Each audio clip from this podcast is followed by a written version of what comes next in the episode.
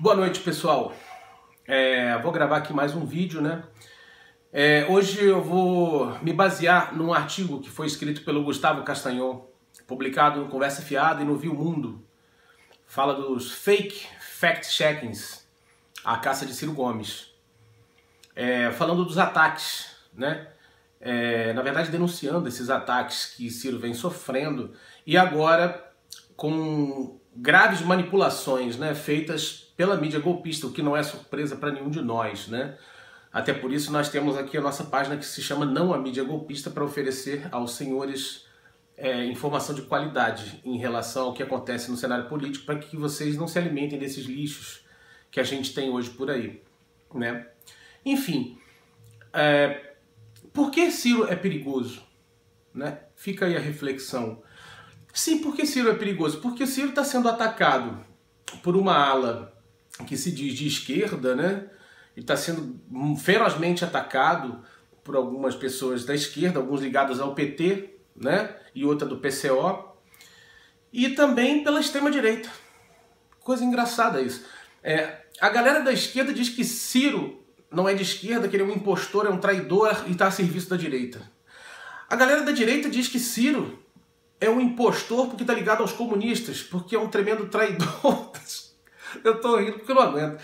Ou seja, que que, como é que a gente fica no meio dessa história, gente? Vamos raciocinar? Então eu vou tentar colocar aqui o que eu penso para que a gente reflita sobre essa questão. O Castanhon colocou aí é, muito claramente, ele destrinchou toda a manipulação feita pela UOL em relação ao que eles fizeram com o Roda Viva, né, em que o Ciro foi, foi entrevistado no Roda Viva. Eu não vou nem dizer que foi entrevistado, porque, como diz o meu amigo Rubão, é, aquela entrevista do Ciro no Roda Viva parecia mais um acidente grave automobilístico, porque aquilo não foi uma entrevista. O Ciro atropelou todo mundo, sem exceção, atropelou todos, né?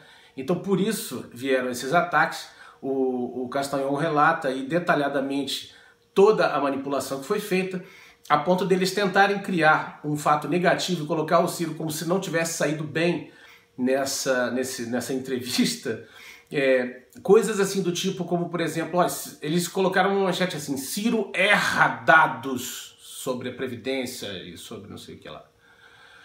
Aí quando você vai na manchete, você fala, pô, Ciro erra dados, né? então, então Ciro não foi tão bem. Quando você vai lá ver o, os dados, foi o seguinte: o Ciro mentiu porque ele disse que o Brasil importa 80% dos medicamentos para os brasileiros, que não é verdade. O Brasil importa 77,4%. Então, Ciro mente quando ele diz que só 8% dos homicídios são investigados, quando você vai lá ver, é porque eles entendem que aquela fonte não é a correta e a outra que eles acham válida. É, Ciro mente porque ele diz que a questão da dívida da Previdência no, do INSS não pode ser é, baseado no artigo 195 da Constituição. Bom, então quer dizer, se a Constituição não vale, a gente não sabe mais o que vale. Enfim, eu não vou me estender, o que o artigo está completo, está muito bom, vale a pena a leitura, recomendo que vocês leiam. Agora, o curioso é que tem um camarada que gravou um vídeo, cara, picareta, cheio de recorte, de picotes, uma coisa assim fraudulenta, da pior.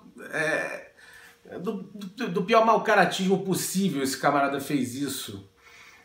É um tal de Bernardo Pires Custer. É um carola enrustido aí, cara, da extrema direita da igreja, que se diz um cristão aí católico e tal. Tem alguns que chamam ele de MBL da igreja, ele diz que não tem nada a ver com o MBL, que ele critica o MBL. Mas, gente, eu tive cuidado de dar uma pesquisada aí rápida, só no Google mesmo. E esse camarada, gente, que fez esse vídeo aí, cara, é maldoso, para sacanear o Ciro, colocando o Ciro com a imagem de comunista, de comedor de criancinha e tal, e etc e tal, de que o Ciro é ligado ao PDT, que o PDT faz parte do Foro de São Paulo, e lá aquilo ali é o anto do demônio, e etc. Enfim, o cara fez um vídeo assim, cara, acreditem. É, e aí esse camarada, eu fui dar uma olhada, esse camarada, ele foi nomeado como assessor de confiança do vereador Felipe Barros, de Londrina.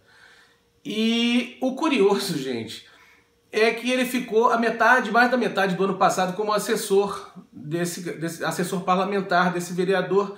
E o curioso, mais curioso ainda, é que esse vereador foi eleito, sabe por qual partido? Pelo PRB aliado com o PDT.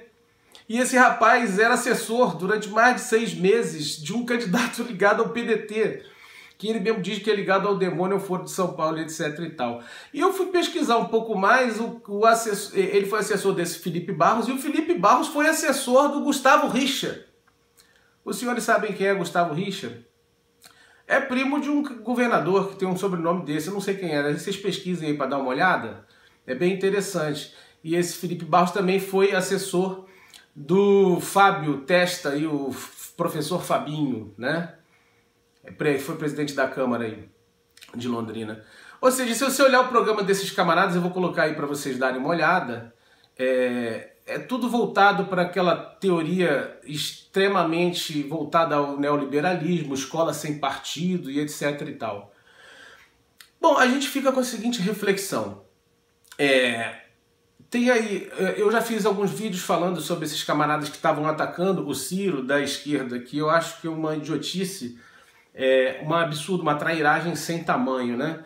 E isso veio via o, o jornal 247, um tal de Carlos Dincão, né? um petista frustrado que nem para ser candidato a prefeito de Bauru ele conseguiu. O Rui Costa Pimenta, que pelo amor de Deus, não precisa, não precisa nem comentar, porque esse camarada nem merece comentários, né? Era um que criticava o Lula, que era lobo em pele de cordeiro, candidato dos empresários, metia o pau no PT, e agora que o fundo partidário está prestes a acabar e a mamata dele vai acabar junto, ele se agarra ao PT e Lula virou um deus. Então é doido para arrumar alguma nessa história toda, né? E o outro é o tal de Fernando Horta, que se intitula professor da UNB, que nunca foi professor da UNB, né? E tá lá, o post dele foi professor da UNB, não sei como, porque não consta nos arquivos da UNB que ele tenha sido professor dessa instituição. Então assim você vê esse nível dessa galera. Então esses três aí são ligados à esquerda, dois ligados é, é, ao, ao, PT, Fernando Horta e o, e o Carlos Gincão, e o Rui Costa Pimenta do PCO. Então, ou seja, três da extrema esquerda, né? Soberana esquerda, e um ligado à extrema direita, a MBL e sua turma. Então, se o, o Ciro Gomes está sendo atacado por essa galera da direita ligada à MBL, vem pra rua, PSDB e companhia, e se Ciro está sendo atacado ferozmente por essa galera que, que, que, se, que acha que receberam uma procuração de Karl Marx psicografada para dizer quem pode ou não ser de esquerda, eu vejo que o Ciro está no caminho certo. E ainda mais agora, vendo ele ser atacado pela mídia, que sempre esteve é, inequivocamente ao lado dos opressores, dos inimigos do povo brasileiro e da nação, eu vejo que Ciro está no caminho certo. E por isso ele conquistou meu voto, não só meu voto, como a minha simpatia. E eu, que sempre fui militante de esquerda, assim como vários dos meus amigos, é, também abraçaram a candidatura do Ciro Gomes por entender que ele hoje é a melhor opção que a gente tem no campo progressista, independentemente de ter ou não a possibilidade de eleger um candidato de esquerda, extrema esquerda que seja, nós entendemos que o Ciro hoje é a nossa melhor chance. E assim sendo, é, entendemos o seguinte a parte que está atacando ferozmente o Ciro é uma militância que acredita que o PT é uma espécie de religião e que Lula é uma espécie de Deus. Essa militância, eu, por exemplo, não ia querer nem de graça para mim, porque isso não soma. A gente não precisa disso. Ciro vem colocando muito bem essa questão de que o país não pode ficar dividido entre petistas e PSDBistas, mortadelas e coxinhas e bolsomínios. A questão é muito mais profunda do que isso. Foram investidos milhões para que esse golpe se concretizasse. Hoje as pessoas sabem que há aproximadamente 30 trilhões em jogo envolvendo pré-sal, Eletrobras, Embraer, várias outras coisas. Ou seja, esse quem está por trás dessa história toda não é só PSDB, PT, Bolsonaro. Isso é só um detalhe. Então a gente tem que estar atento para isso tudo e entender que a luta é por algo muito maior. O propósito é muito maior. Então a gente tem que somar forças e na verdade, todos esses que eu citei estão atacando ferozmente Ciro porque eles sabem o poder que o Ciro tem. O Ciro tem se demonstrado um excelente, é, o melhor, na verdade, candidato, o mais bem preparado, tem um currículo invejável. E assim, voltando ao título do vídeo, o Ciro é perigoso? Sim, o Ciro é perigosíssimo. Mas para quem ele é perigoso? Porque o Ciro tem mais de 30 anos de vida pública, nunca respondeu a um inquérito policial, não tem uma mancha na sua vida política. É uma pessoa extremamente honesta, honrada, que abriu mão de mais de 80 mil reais que ele teria direito à pensão de dinheiro público e ele renunciou por sempre achar que isso não era justo, não era decente.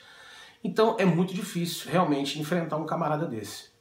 Então aqueles que estão acostumados a se locupletarem com dinheiro público para é, ganharem mais poder e oprimirem ainda mais a classe trabalhadora e os mais pobres, no geral, como um todo, esses estão com medo, muito medo.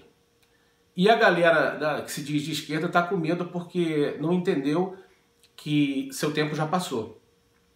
O fato é que boa parte dessa turma do PT não consegue entender a diferença entre PT e Lula.